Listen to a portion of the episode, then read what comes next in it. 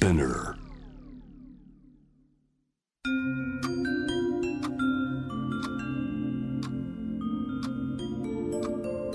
こんなこときっと取るに足らないからと性にまつわることを一人で悩み考えたことのある人たちへ。ここは気負わずに話せるお泊まり会。いつまでも終わらない会話の時間がその後の日々を支えるように個人的な思いの交換が私たちを救うのだ。私とあなたでおしゃべりを。私たちのスリープオーバー。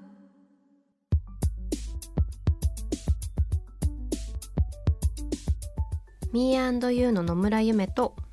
Me&You の竹中真希です。私たちのスリープオーバー。この番組は性にまつわる悩みや疑問を自分の言葉で自分の温度でゆっくりと心の扉を開きながら話していこう。そんなプログラムです。現在スリープオーバーしているテーマは婚姻制度にモヤモヤしたことがある？です。ゲストはコンテンツプロデュースを行う株式会社ハグの代表でファッションや音楽カルチャーなどを独自の視点から切り取っていらっしゃるハイヤーマガジンの編集長のハルさんです。今年パートナーの方とのね事実婚をハルさんは発表されていらっしゃるんですけれども、うんうん。今回も引き続き結婚についてだったりとか大切な人と共に生きることについてお話をしていけたらなと思っています。私たちのお泊まり会にあなたもぜひご参加ください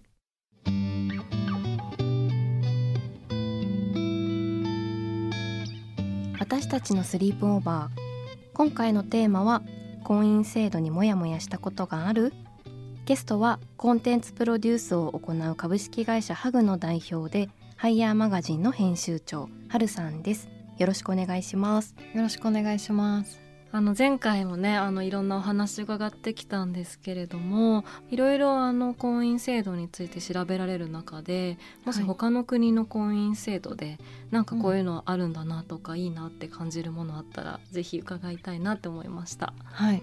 まあなんかその自分が結婚するってなった時に、あのそのタイミングで他の国はどうだろうみたいなところまで思考があんま及ばなかったんですけど、うんでまあ調べていく中でそのフランスの PACS とかあの、うん。まあ union libre うんの制度とかを見て、なんかもっとその日本の事実婚ってもっと良くなるなみたいなうん。のをすごく思ったりとか。うん。もともとその PACS がその法律婚が認められてない同性のカップルのうん。その身分保障みたいなことを考えて生まれた法律っていうのも知ってなんかこう、あ遅れているみたいななんかこうなんかまだできるぞみたいなすごい気持ちになって、うん。でまあなんかまあフランスとかだとやっぱりその国際カップルというか、うん。うんその同じ国籍じゃない方同士のカップルとかもたくさん、えー、といると思うから、い。なんかそういう人たちにも配慮されたあの制度なのかなって思ったりしてなんかこう、うん。より視野が広いな っていう確かに思いましたね。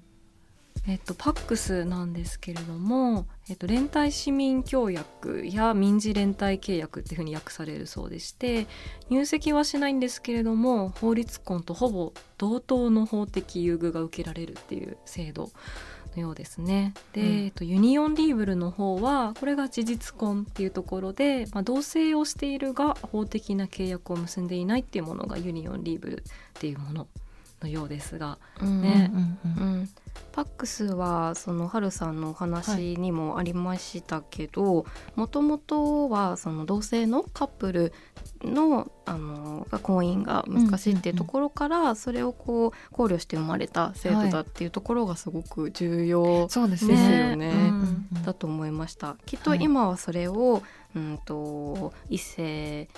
の同士の例えばこうカップルがあいいじゃんっていうふうに、うん。あのうん。そっちのがいいねっていうふうに、まあ、選択肢の一つとなっているケースもたくさんあると思うんですけど、はい。まずその前に、まあ、そもそも権利を受けられない人の,、あのことを考えてっていうのがすごく、まあ、進んでいるというかすごくあの一人一人に目が向けられた制度だなっていうふうに思いますよね。うん。しかも制度がこうあるから、それを選択してる人も実際にたくさんいらっしゃるっていうところが、うんなんかすごい日本と違うというか、日本だと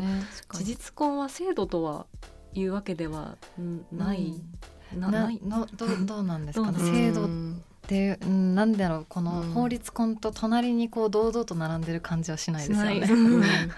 ね。うん。だからまあ法律婚とパックスとユニオンリーブルって自分に合う方法を選べるってことですもんね、うん。フランスだったら。うん。ね。ね。2013年から多分同性婚も認められているフランスででっていうことですよね。うん、本当にこう同性婚ね認められてる国は増えてねそうですね。うん少し前に台湾でもっていうのでうんうんうんうん話題になったり、うん。あのねっていうのもだとね。ねはい。記憶に新しいかなと思いました。もう G7 でねあのその同性間のパートナーシップが法的にこうあの保障してないの日本だけ。日本だけ。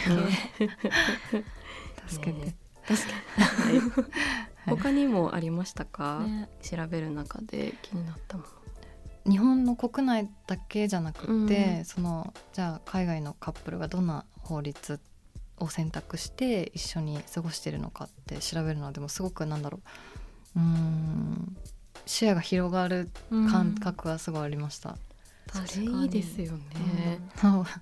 枠組みを超えてでもそれこそ一人一人はい。でこう共に生きたいって思う気持ちはうん。きっとどこのはい国の 人であってもじゃあそういう人たちがねうん。どういうことを考えて何を選択してるのか知るってすごくうんいいですようんうんね。はい、なんかその、うん。ユニオンリーブルでも良かったけど、はいあの家を一緒に買うときに、うん。あの有利だからパックスっていう選択をしたっていうカップルの話とかも読んで。へー。あのずっと一緒にいるっていう強い意志がありますよっていうのを、うん。そのまあ家を買わせてもらう相手に伝える時うに、ん。あのまあ有利みたいな感じでその方たちは言っててー。なるほどなみたいえはるさんがドイツで暮らしてたご経験もあるかと思うんですけれども、その暮らしで感じたこととかありましたか、ななんかまあドイツに住んでいた時は私はあの祖父母と一緒に住んでたんですね。でなんかその大家族で住むとかうん。あのなんだろうおばあちゃんおじいちゃんと一緒に暮らすって結構日本とかアジア圏では割と普通だったりするけど、うん。そのドイツでびっくりしたのがなんかかわいそうだねって言われてうん。え？みたいな、うん。そのなんかおじいちゃんおばあちゃんといつも会わなきゃいけないんでしょみたいに言われて。あどういうことだろうなと思ったんですけど、まあ、その友達たちは割となんか行事とかお休みの時にわざわざまあおばあちゃんとおじいちゃんに会いに行くみたいなーうん。感じ。であとは離婚率がめちゃくちゃ高かったですね。クラスの中で体感として。うん。確かに離婚もね、はい。うん日本でも増えてる増えてきてるうん。ね、かなと思うんですけど確かにそれでももっとね、離婚率が高い国もたくさん、うん、なんかやっぱり、うん。あの私の人生だからみたいなうん。考え方がすごく親になっても多分強いんだと思うんですよね。うん。日本だとねどこかうーんと家と家の結びつきみたいなはい。伝統が結構いや慣習が長かった、あのはい制度としてもあはいった、歴史としてあったのかなと、そうですね。ねなんかまあいまだにその名残でやっぱり籍を入れるっていううん。表現の仕方、うん。まあ、婚姻届を出したっていうことをうん。入籍しましたっていうふうにうん。あの言われることが多いと思うんですけど、はい。まあ、それはあのなんだろうな正しく言うとはい。入籍ではないうんっていうか、へー。あのこう新しく2人で席を作ってそこに2人があのいるっていう状態なのでどっちかのところにこう入るっていう制度ではもうなくなってるのでなんかはい、入籍っていう言い方は正しくは違いますよっていうふうにあの指摘されたことあります私も。うん。そっかあの多分婚姻届を出すっていうことは、はい。新しく2人で席を作るあっていうーそうことそうです。あそっかそっかそっか。そっか。じゃあむしろニューじゃなくてなんか、ニューなんかそう漱石みたいな感じですか、うんうんうんそうみたいです。だから昔の家父長制の名残でそういうなんか入籍っていう言葉がそのイコールで婚姻届を出すっていうことと、うん。今イコールで使われてることも多いうん。けどあーすごくごっちゃになってたなと思いました。そうですね、うん。なんかその言葉がもうイコールで通じすぎていて、うん。誰もそこをあえて、うん。その言い方は違うよっても言えない感じになってるっていうことなのかなと思います。うん。でもなんかいろんなねさっき国の制度だったりとか、なんか知るたびになんだろうこう日本もね今はこうだけど今本当に声を上げる人もすごはい。く増えてきてる中で、うんうんうん。まあ、自分たちが生きてる間に何かが変わるかもしれないし、多分ね他の国も何か声を上げる人とか、はい。こういうことをあなんかこういう制度があるべきであるって声があったから生まれてるのかなって思うので、なんかそういうね歴史とか背景も知っていくといろいろと自分たちにもできることが見つかりですね。そうって思いました。うでも本当こういうことが会話のきっかけになりますよね。はい。うん入籍ってねあの本当はちょっと事実と今違うみたいだよっていう話をしてもらえると、え？みたいにうん。なって、こう自分のあやふやさにも気づかされたりとか、いや本当にだからうん。入籍っていう言葉に限らず、ん。本当に自分が使ってるそういうこ、なんか言葉うん。がももしかしたら今もうん。現状は本当は合ってない言葉なのかもしれないとうん。か,、うん。なんかすごく思いますよね。全然違う言葉でも。うん。確か本当にそうですに、ね。ね、だ旦那さんとか、うん。ねあうん。の奥さんとか、はい、なんかそういう言い方とかもうん。違和感を持つようになったのとかもはい。私もわりかし最近というか、多分学生10年前とかだったら普通に違和感なく言ってたけど、うんうんそのなんか語源みたいなところを考えるとね、はい。なかなかあれ？ね。みたいに思ったりする部分。家内とか。家内とか、うんねでもまだね十分にそれにあら変わるような言葉がきっとできていないっていうようなねね。ところだからそれはなんというか考えていきたいし 生まれるといいし作っていきたいなって思いますよね。うん今その日本では法律上の性別が同性同士のカップルが結婚できないというはい状況にあると思います。でそれによってこう異性婚では保障されている権利っていうのが同性同士のカップルでは結婚ができない法律婚ができないですね。ということで不利益があの生じてしまうという場面があるかと思うんですが。はるさんは、はいあの普段からこう性的マイノリティあのの方であったりとかうん。あのその多様なこうセクシャリティの方々と一緒にこう関わっていく中でそういったこう現状の同性婚というものが今日本で認められていない状況とかに対してこう、その近しい人たちと関わり合う中で何か感じることがあればお話しいただきたいなと思います。はい、なんかやっぱりそのなんだろうな当事者の方たちに声を上げることを任せすぎているなっていうのはこう、まあ、日々感じることであって、そのまあ本当はそのなんだろうな社会をこう生き抜くために誰かと一緒にいるうん。っていう選択だったりとかなんかその、まあ、誰かと生きていくって本当に一番あの小さなコミュニティじゃないですかその家族みたいなものって。うんだから本来だったら本当にそこに、まあ、血縁関係とかジェンダーとかそういうものは関係ないはずだなとはうん私は思っていて、だからこそ本当にあの異性間で結婚してる人もあのみんなで考えるべきでうんそこに向き合うことだと思うので、うん。まあ、言葉自体について考えてみるとか、うん。そういうことは今すぐにでも自分のパートナーとできたりとか、うん。友達とできたりすることなので、うん。あのそういうアクションをあのして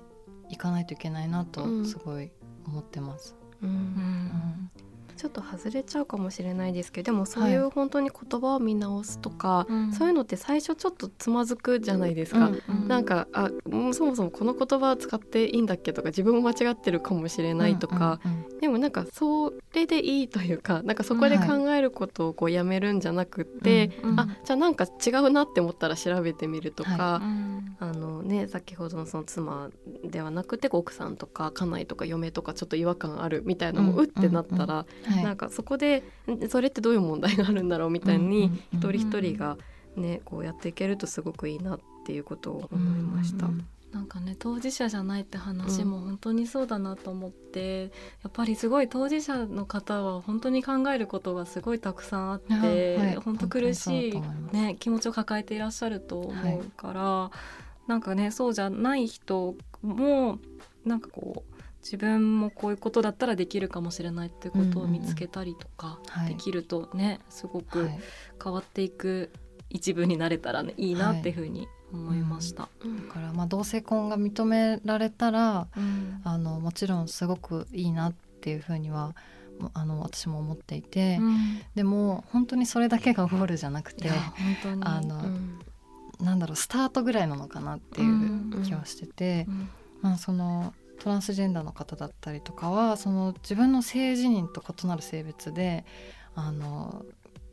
異なる性別っていうのをやっぱり受け入れなきゃいけなかったりとかするじゃないですか、同性婚が認められたとしても。うん。だから全然それがあのみんなが幸せになる法律ではまだないっていうのは、あのはいうん。あるなと思って、うんはい、なんか道のりにクラクラしちゃうんですけど。今のそのトランスジェンダーの方のお話のところとその婚姻制度のおはい話少しあのもし差し支えない範囲でお話しいただけることがあったらちょっと詳しくなんかどういう問題が生じているのか。はいあの私もそのカップルのことはインスタグラムで知って、うんでそれであの先月ぐらいに雑誌のインタビューうんを読んだんですけど、はい。あのまあ、今年の6月に2人の女性の方があの訴訟を起こしていらっしゃってそれはそのトランス女性の方がそのなんだろう自分の性自認と異なる性別を受け入れるか婚姻を、そのパートナーとの婚姻を解消するかどっちか選ばなきゃいけないっていう状況にあって、あそのあのトランスジェンダーの方はその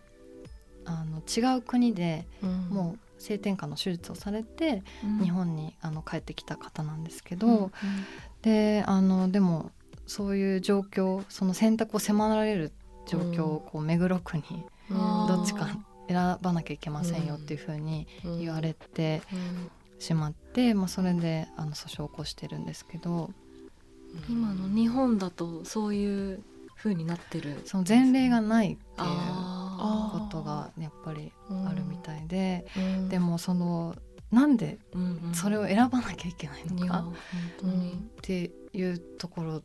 はい、だなと思ってて、本当に尊厳に関わる、こう自分の性自認か、はこパートナーというか婚姻というかのどっちかをいうん、諦めろみたいなはい話になってるっていう。そうですね、うん。だからこうなん。だろうな結婚の話とかも、こうどうしても男女の話っていうふうに考えられているけど、そういうふうに話を進めることで、うん。その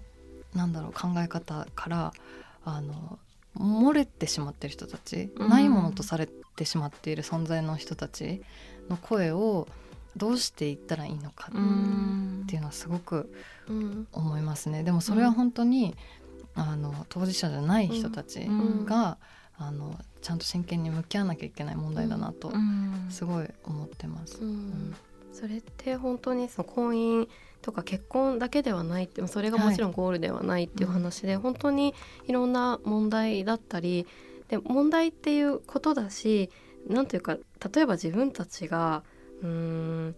うんほほぼ当たり前にこううん。受けられているような環境、はい、うん。と例えば道を安全に歩くことはができるとか、うんそういうことがそもそも、うん。例えば怖い状況にあるかもしれないとか、はい、そういうことがこういうこう同性婚が認められないみたいなこととやっぱりどこかですごくつながっているというか、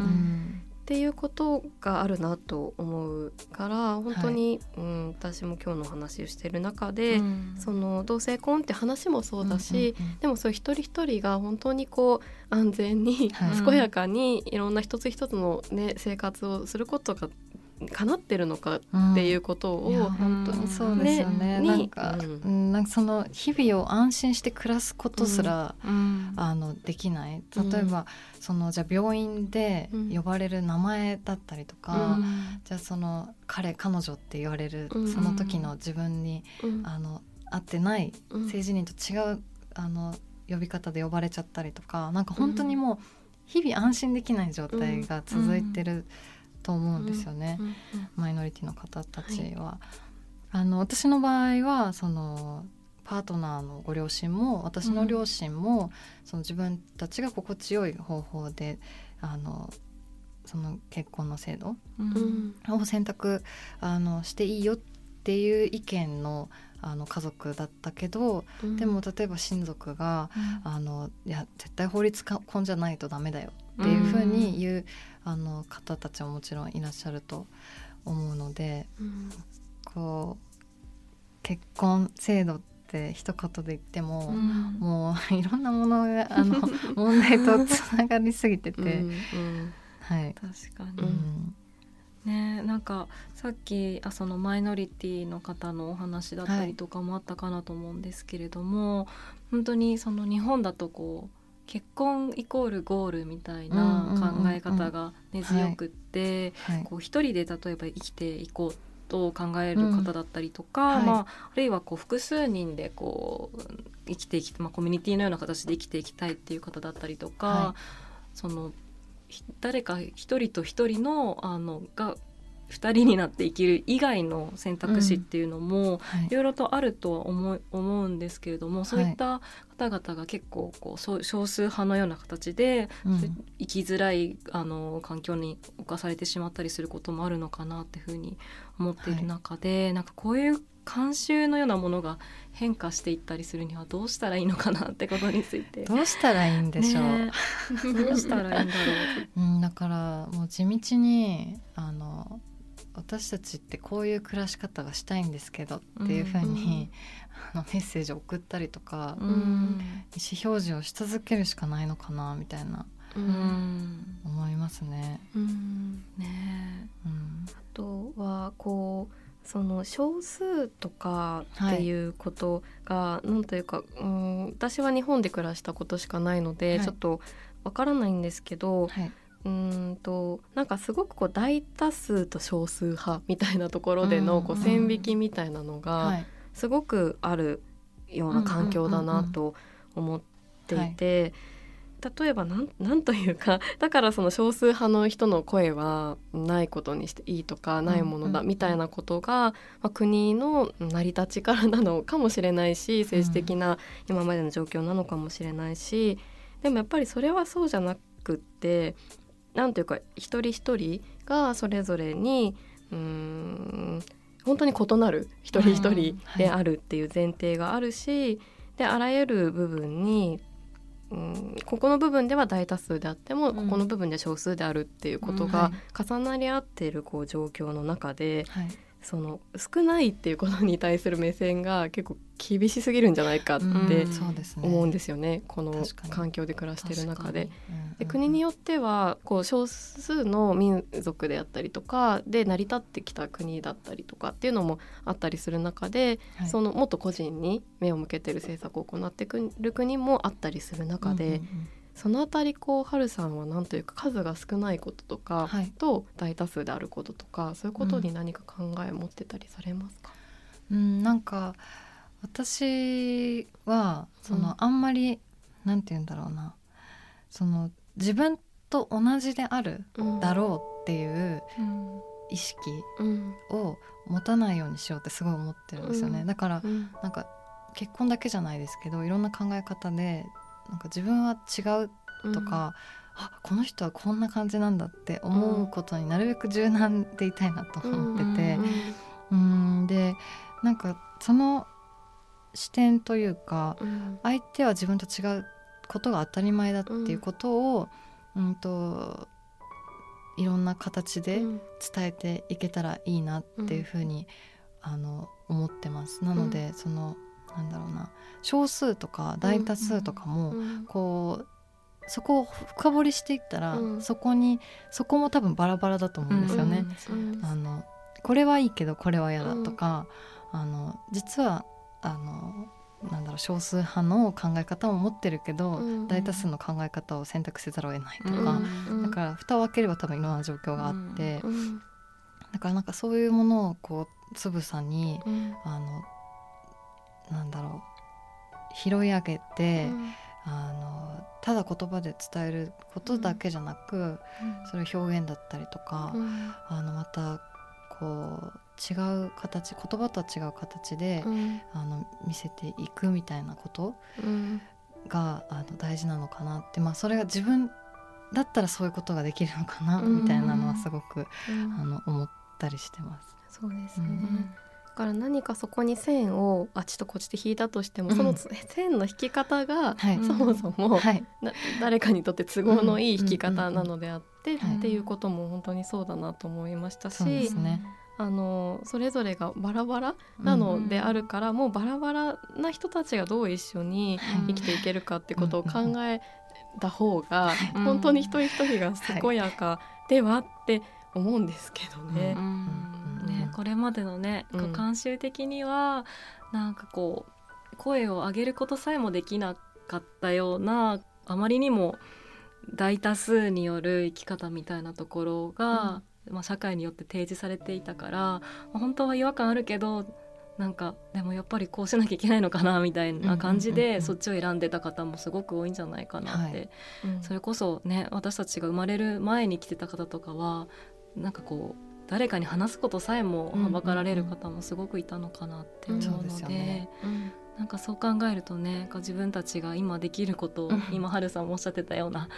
一つ一つ考えていきたいなって思いました。うん、なんかその道から外れるというか、なんかこう大多数の人が選択しないことを選んでも、うん。あのその中でその自分にとっての幸せっていうのをあのこう模索していけるっていうのを、うん。なんかこう生きていく中で体現できたらいいなみたいなの ちょっとあって、ああのそうですね。うん。それをやっていけたらいいなって思います。本当にそう思います。はい、で改めてはい。お伺いしたいなと思うのが、はるさんの事実婚の選択っていうのは自分がっていうこととあとは誰かとどういうふうに生きていくのかっていうことを考えて導かれた一つの選択なのかなと思うんですけど、はい。そのそもそものところにあるはるさんはこう誰かと一緒に、まあ、この世界をというかはい。生きていくことっていうのをどういうふうに考えてますか、うん、なんかその私はやっぱりパートナー人生をこう共に歩んでいくパートナーといえどうん他人だなってやっぱりすごうんくパートナーがいたとしても人ってすごい孤独だと思うんですよね。なんかそのうん。自分のまあ過去の過ちだったりとかその後悔とかなんかそういうのと結局向き合いながらも進んでいくのって自分じゃないですか。うんだからそのどこまでいっても一人であることには変わらないんですけどでも、まあ、今のパートナーはなんか私のそういう姿を見て素敵だと思ってくれたみたいで、うんなんかそこにすごいあの安心感というか、うんあ自分私ってこのままでいいんだみたいな風に、すごい思えたんですよね。うん。だから、ま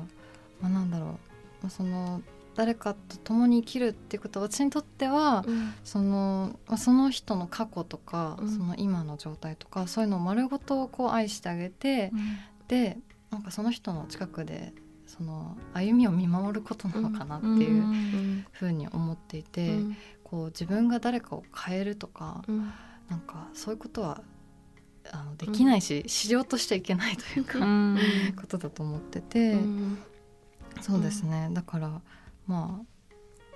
ああのパートナーがしてくれたように、うん。私もその彼が彼であるっていう事実を祝福して、うん。まあ、それが何も変え難い価値であるっていうことを、まあなんかこうあの伝え続けていくみたいなうん。こと、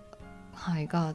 できたら、うん、いいかなとうん。思ってます。ですね、こう関係性が近くなるとどうしてもこう同一化、ねはい。してしまいそうになったりとか、なんかこうしてほしいとか思ってしまったりと そうですね。かうんでもそういうことではなく、うん。その人がその人であるっていうことを、まあ祝福したり称え合えるようなはい。関係でなんか伸びていきますよね、はい。それぞれがね。すごくうん。今大きなこうう海ん。でお互いなんか全然違うところでうん。なんか伸び伸び泳いでる感じ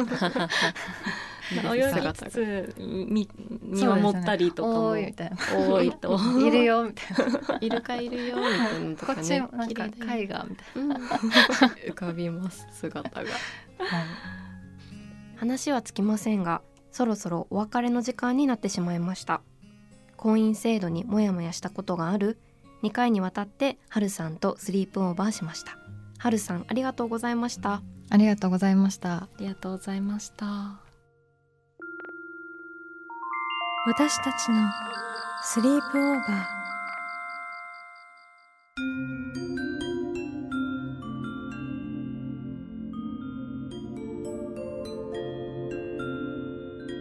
私たちのスリープオーバー婚姻制度にモヤモヤしたことがあるをテーマに2回にわたってはるさんをお迎えしました。